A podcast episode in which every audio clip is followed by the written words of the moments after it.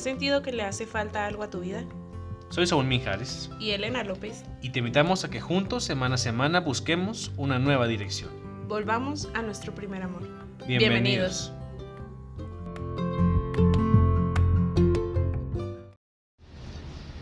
Hola amigos, bienvenidos a este episodio del el podcast y, pues como cada jueves estamos muy muy contentos este, de una vez más estar aquí con ustedes. Mi nombre es Saúl Mijares y te pido que te quedes hasta el final del episodio. Y pues ya también, como tú ya la conoces, este, a nuestra nueva integrante del podcast, Elena. ¿Cómo estás? Hola, muy bien. Muy bien, muy bien. Oigan, pues este, hoy estamos muy, muy contentos porque eh, este, este tema que salió casi casi de la nada, pues yo creo que va, va a tener bastante impacto. Impacto. Impacto, ¿no? Es sobre la búsqueda, ¿no? Yo creo que todos, determinado momento de nuestros caminos, más en la iglesia, pues estamos en esta constante búsqueda, ¿no? De, este, de no pues, quedarnos en este mismo lugar, de seguir buscando, de seguir, este, pues preparándonos, ¿no? Pero, pues, ¿qué pasa si en esta búsqueda nos perdemos más de como estábamos, ¿no? Bueno, sí, Saulo, es muy importante esto, ¿no? El, el estar en esa constante búsqueda y, y, el ver hacia dónde vamos, no sé, no quedarnos en ese en ese espacio, sino siempre ir buscando más y querer conocer más al Señor y pues tener, ahora sí que tener hambre de Él. Claro, ¿no? Oye, pero, ¿qué nos lleva a, a emprender esta búsqueda? Yo en lo personal creo que es eso, ¿no? O sea, el tener el hambre del Señor. Al menos a mí en lo personal sí, pues sí, sí me pasó el, el yo quiero conocerte más, o sea, Sí. tanto, tanto me han platicado de ti que quiero seguir conociéndote, quiero, es, es como esa inquietud dentro de ti, como esa hambre, esa sed de, del querer conocerte más, para poder amarte más. Y es que, y es que quizá también esta búsqueda, como lo decíamos, nos, nos puede llevar pues a perdernos más, ¿no? Porque, o sea, yo, yo, yo la verdad es que tengo muchos amigos que, que por querer buscar como nuevas cosas, este, ya no están dentro de la iglesia, ¿no? Y, y amigos tuyos de una pastoral juvenil, de un grupo de jóvenes, y ya no verlos dentro, pues claro que sí te cuesta un montón el, el ya el pues verlos como tan separados, ¿no? Pero yo, yo pienso que es muy natural de el ser humano el emprender estas búsquedas, o sea, porque a la mayoría nos gusta como estarnos moviendo y, y yo creo que es como es, yo siento, ¿verdad? No sé, que es bastante sano el, el tener eh, como constantemente estas búsquedas porque eso te hace como salir de tu zona de confort para poder en- encontrarte en- de las cosas que quizá no quieres en tu vida, ¿no? Fíjate que se me viene mucho a la mente, Saúl, el ser como niños. Porque realmente dentro de esta búsqueda nos volvemos como unos niños. ¿Qué hacen los niños? Cuando ven el fuego, el fuego les atrae, ¿no? Pero si no va y lo toca, pues no se va a dar cuenta que lo va a quemar. Ajá. Entonces, siento que también esta búsqueda se vuelve eso, ¿no? O sea, el ir viendo, tentando por dónde es, ir buscando pues este camino. Pero también, qué importante es el saber reconocer si es búsqueda o realmente me estoy quedando por un capricho. Claro. O sea, yo, esta está bastante profunda, ¿no? Porque es sí llevar discernimiento para poder descubrir qué hay detrás, ¿no? Que hay eh, eh, en esta búsqueda. Pero analizar también, incluso hasta ponerlo en oración, ver qué, qué tanto como dices, ¿no? Si es esta búsqueda verdadera o es este capricho. Sí que hay detrás de esta búsqueda y, y siento mucho que también da un miedo, ¿no? O sea, porque qué tal si yo, por más que busco y por más que, no sé, leo, pregunto, investigo, no encuentro nada. Sí. Oye, pero yo pienso que esta siguiente pregunta de qué hay después de buscar y no encontrar, nos lleva a esta cita bíblica del hijo pródigo, que yo creo que es bastante conocida, ¿no? De, de, de este joven de por querer buscar nuevas cosas, pues vende esta eh, pues herencia que le da su padre, ¿no? Y se gasta todo completamente para poder buscar como nuevos aires. Pero eh, ya cuando está en esta, en esta búsqueda, pues es en donde encuentra este fondo y en donde él dice, o sea, porque se me hace súper fuerte que en esta cita bíblica nos dice que, que, tenía tanta hambre que se le antojaba lo que comían los, los cerdos, ¿no? Yo decía, wow, o sea, qué impresionante llegar a ese grado de, de, que se te antoje la comida de los animales, ¿no? Y él decía, es que qué necesidad tengo yo de estar deseando esta comida si en mi casa yo lo tenía todo, ¿no? En, entonces es como analizar también este personaje que quizás ese también puede ser eh, uno de nosotros.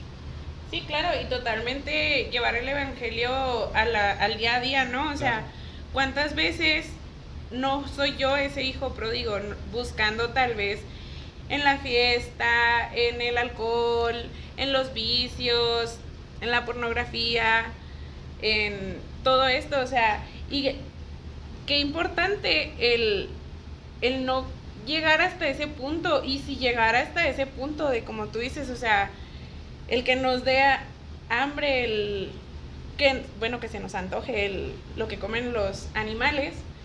Y qué importante el voltear a ver y yo no tengo que estar pasando por esto. Claro, o sea, eres un hijo de Dios como para estar todavía en, esa búsqueda que ni siquiera te estás saciando, ¿no? O sea que por más que estemos buscando y si no, si no tenemos a Dios en esa búsqueda, eh, no nos vas a saciar nada.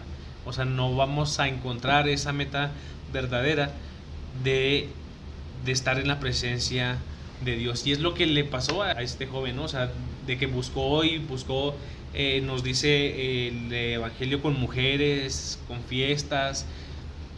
Y como dice, son cosas que, que quizás pasan actualmente, ¿no? Que nos pasan a nosotros que estamos en esta búsqueda. Y yo siento que también la pandemia nos llevó a eso, o sea, a buscar. O sea, a buscar y no encontrar una estabilidad en tu fe ni en, ni en tu vida, ¿no? Porque siento que era vivir la fe desde tu casa, desde tu computadora, desde tu celular, nos hacía llevar esa comodidad de decir, ah, pues está bien chido, la verdad. La verdad, entro en pijama misa. Ah, exacto, sí, o sea, andas en guaraches en, en, tu casa, ¿no? Entonces, es, esto nos lleva a esta comodidad y platicábamos hace unos días, ¿no? de que ya incluso hay unas parroquias que ya no están transmitiendo ni la misa, porque se trata también de volver ya, o sea, ya, pues gracias a Dios ya está un poquito más, este... Controlado esto de la pandemia, porque... Y entonces ya puedes vivir la fe desde tu comunidad, desde tu parroquia, eh, porque también hace poquito veía una publicación de que decía, si sigues viendo la misa desde tu casa, es comodidad, o sea, ya es ya es este grado de que, ay, pues mira, estamos todavía en pandemia, chido. O sea... Todavía lo obispo me lo permite. Exacto. y, entonces dices, no, vato, o sea, ya, ya estamos todos chidos como para que todavía estemos pues viviendo la fe desde nuestra casa, ¿no? Y nos hace pues buscar estas... Eh, e, esta inestabilidad de nuestra fe nos hace buscar e ir, eh, como seguir caminando, ¿no? Y yo se los he pues platicado bastante que cuando yo inicié este, este podcast era por eso, o sea, por esta búsqueda de, de, decir, a ver, ¿qué estoy haciendo? O sea, ¿qué, ¿qué estoy yo haciendo? ¿Con qué me estoy formando?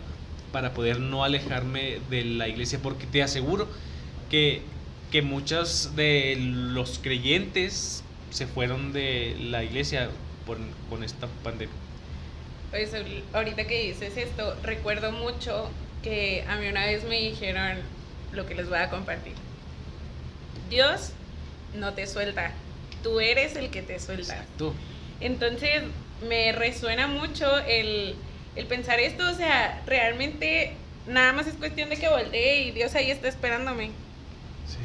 Entonces también siento que esto que dices de que nos alejamos por la pandemia, pues también ya es tiempo de que nos levantemos y vayamos a un sábado de grupo, a una hora santa, a misa entre semana inclusive. Y recuerdo mucho que durante la pandemia, durante, pues sí, durante el tiempo mucho más fuerte, si era como que buscabas donde había misa, porque existía esa sed, esa necesidad, y realmente, pues el vivirla a través de una pantalla no es, no es lo mismo. Sí, cuesta, cuesta y cuesta mucho. O sea, yo, yo veía, eh, no de amigos, sino de, no sé, como publicaciones, este, no era un video en YouTube que decía sobre un testimonio de alguien, ¿no? Claro, es que no recuerdo bien, que decía sobre, o sea, bueno, si en la mañana estoy viendo la misa y si me ocupo, le pongo pausa y en la tarde lo, lo termino. Y es como, a ver, espérate, o sea, ni siquiera es válido ya, o sea... Oye, es como, es como, padre, espérate. ya sé. Espérate, ahí vengo. Sí, o sea, o sea, dices, ¿a qué grado le vamos restando a la Eucaristía, por ejemplo? ¿no? O sea, se le restó mucha importancia, bastante. Entonces, si ahora, pues canalizamos como esta búsqueda a buscar, pues, ahora sí que a Dios, pues claro que nos va a llevar a un buen término. Y claro que se puede regresar, ¿no? Como dices, eh, es cuestión de que volteemos hacia atrás y va a estar Dios ahí esperándonos cuando decidamos volver, ¿no? Porque también es parte de nosotros el pues, reconocer que no podemos solos y que necesitamos de Él para que nos auxilie. Oye, qué importante es esto, ¿no? De Él se puede regresar. O sea, porque realmente siento que nos da miedo el qué dirán. Y, y realmente pues tenemos que dejar a un lado ese que dirán y está el Señor esperándonos con los brazos abiertos, totalmente. Y no solo el Señor, te aseguro que en tu parroquia, en ese grupo que dejaste de asistir, en ese ministerio, está la gente esperándote, o sea, realmente hay mucha necesidad en toda, en toda la diócesis. Sí. no, o sea, y desafortunadamente hay como este otro lado de la gente que, te pone este obstáculo para poder regresar, ¿no? Cañonzote, o, hay, sea. o sea, hay infinidad, la verdad, lamentablemente de, de muchos casos de personas que, que fueron como esta piedra para que tú no volvieras, pero... A ver. Esos que te dicen de, si nosotros te llamamos, nosotros te buscamos, como si nos estuvieran contratando. Sí, Raspar Muebles ahí. Les, mandamos un saludo. Oye, este... ojalá que no, que no, no se escuche.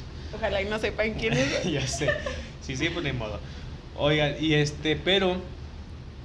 Pero, o sea, hay que ver bien, analizar de que no estamos en la iglesia por las personas, ¿no? O sea, sabemos que Dios es el que nos llama, el que nos ama y el que está ahí eh, eh, en, pues atento a nuestro regreso, ¿no? O sea, que no debemos de poner la mirada en las personas sino en Dios. Y siento mucho, Saúl, que es el no cansarte de buscarlo. Sí. No te canses de buscarlo, si no es en un grupo de jóvenes, puede ser en un ministerio, que si no es en el coro, pues vete de monaguillo, vete de lector, pero no te canses de buscarlo.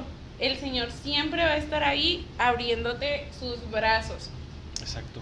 O sea, yo creo que esa puede ser una de, de las muchas claves, ¿no? O sea, de no cansarnos, de no desfallecer. Y si, y si pasa eso que estamos platicando sobre las personas, pues bueno, hay que seguirlo intentando, ¿no? O sea, personas que sí te van a recibir bien. Claramente, ¿no? Y realmente el dejar muy en claro esto, que es un servicio por y para el Señor.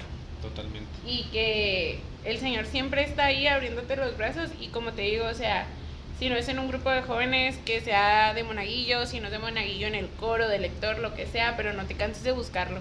Claro, sí, no. Oye, pero ¿qué luz nos dice que no es el camino? Pues siento yo que la principal luz es que no sacia tu sed. Sí. Así, para empezar. Y la verdad ya las siguientes no las sé. Pero para mí eso es muy importante. Es como, ya en un episodio pasado, allá hablábamos sobre esta mujer samaritana, ¿no? No sé si tú te acuerdas de ella.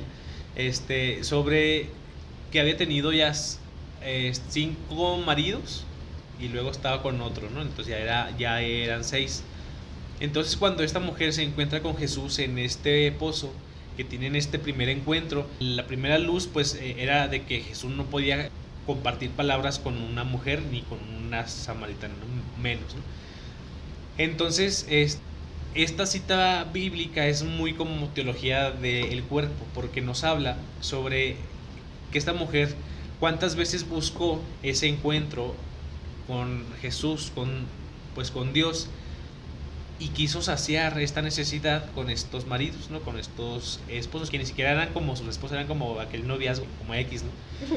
Pero entonces nos habla sobre la necesidad que tenía, no, no solamente física de ir a tomar agua, sino también de esta necesidad espiritual de seguir buscando y buscando y buscando y pues tratando de saciar esta necesidad, ¿no? Entonces nos dice que cuando se encuentra con Jesús en este pozo, Jesús pasa a ser como el séptimo marido. Entonces, en la Biblia, es que está muy padre esto. En, eh, en, la Biblia nos dice que el número 7 es el número, el número perfecto. Entonces, nos da a entender que Jesús es ese amor perfecto que todos necesitamos para poder saciar nuestra sed. Eh, si no hemos saciado nuestro corazón en, esta búsqueda es porque no hemos estado buscando por donde es.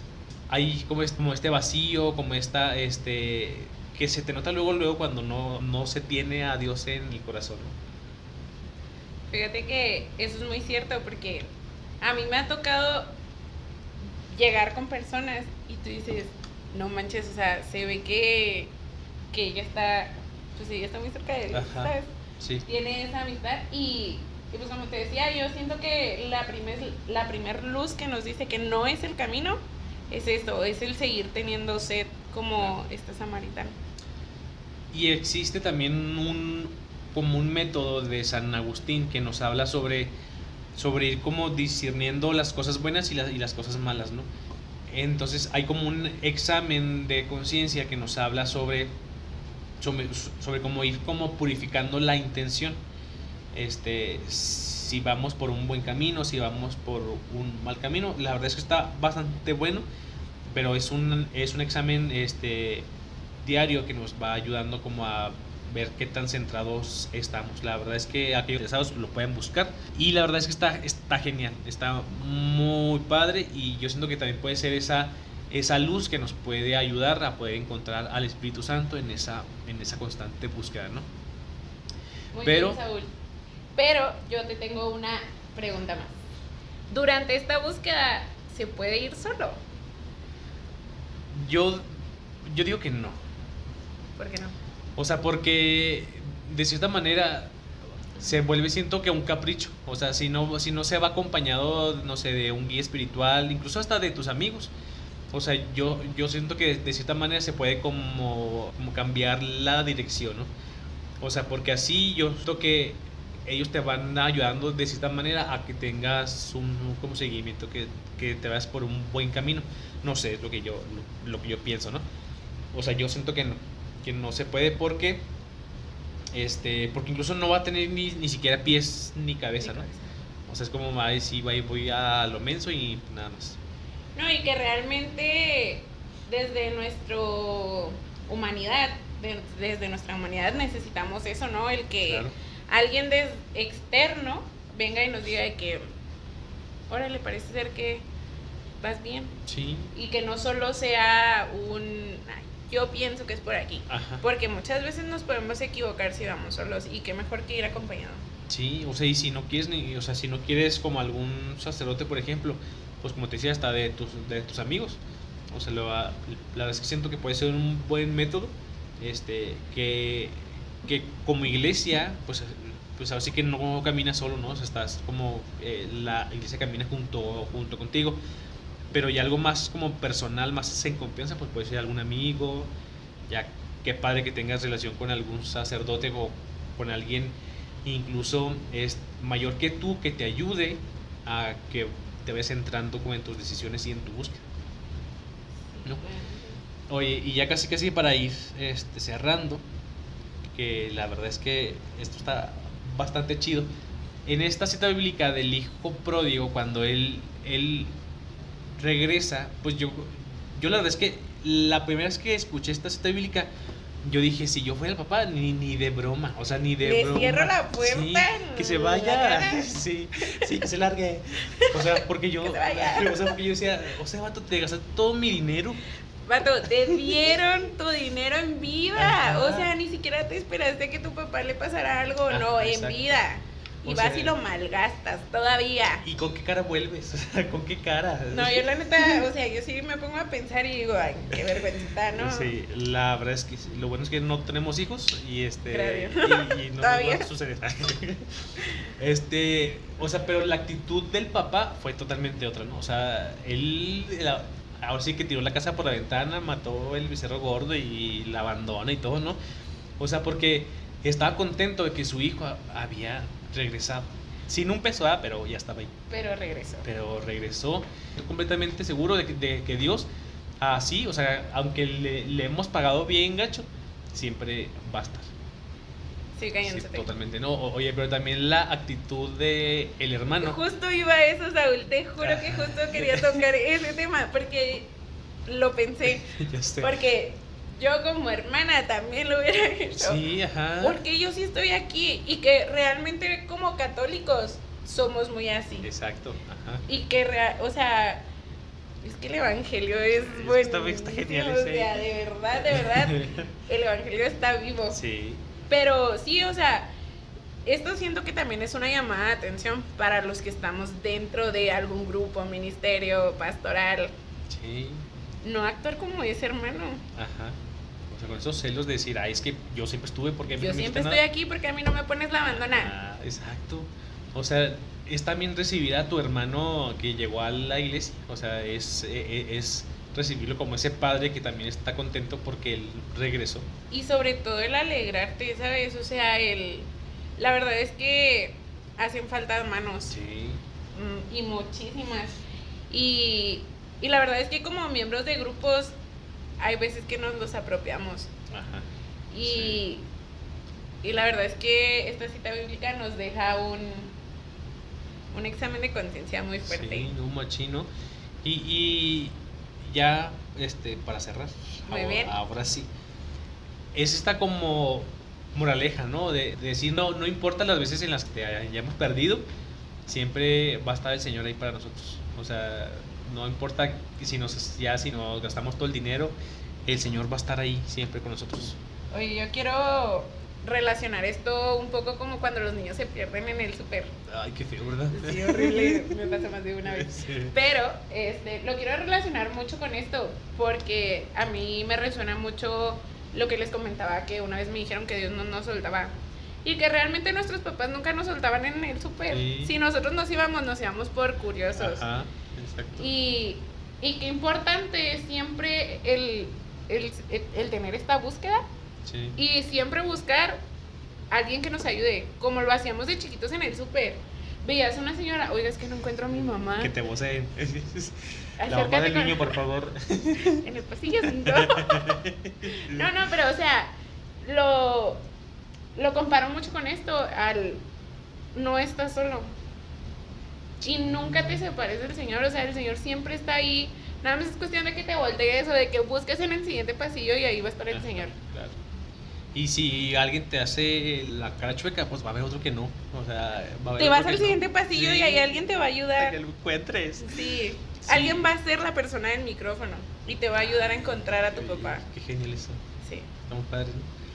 Entonces, pues amigos, este, ojalá que este episodio nos, nos sirva, este, pues para sobre todo encontrar a Dios, ¿no? En esos momentos tan complicados, yo creo que nos pasan la mayor parte de nuestra vida, ¿no? Que ya decimos, no, es que ya para qué, es que ya yo soy bien gacho, yo, yo no me merezco al Señor, pero el Señor, pues no está buscando gente super guau, ¿no? A gente que le evite, o sea, para nada. O sea, está buscando a alguien a mano con errores, con imperfecciones, para poder moldearlo. O sea, eso es, ¿no? Entonces, pues, no sé, Elena. Yo para cerrar pienso que este episodio nos también nos hace voltear a ver como católicos, Claro. miembros de una iglesia, miembros de un grupo, el no seas celoso. Sí. Alégrate también por tu hermano que regresó. Y si tu hermano no regresó, sal a buscarlo. Wow. Está padre. Eh, yo es- escuché hace mucho una, pues como una frase, yo creo que era de un obispo, que decía es que nos hemos convertido en cuidadores de peceras. Sí. O sea, nada más como en lo cortito, con lo que tenemos, con los, con los que somos, y no vamos a ese encuentro del otro que yo no digo que no necesiten los que ya están, pero siento que necesitan más los que no están. Claramente. Entonces, es como dice, salir a ese encuentro de aquel que, que necesita. ¿no? Evidentemente. Dejemos de ser de estos cuidadores de peceras. Por favor. Oigan, pues muchas gracias. Nos buscas como arroba redirección podcast y ahí estamos para que nos sigamos encontrando a través de las redes sociales. Elena, pues nos vemos la próxima semana. Nos vemos la próxima semana. Cuídense mucho y recuerden no ser esos cuidadores de peceras. Por favor, por favor. Les mandamos un fuerte abrazo. Hasta la próxima. Bye.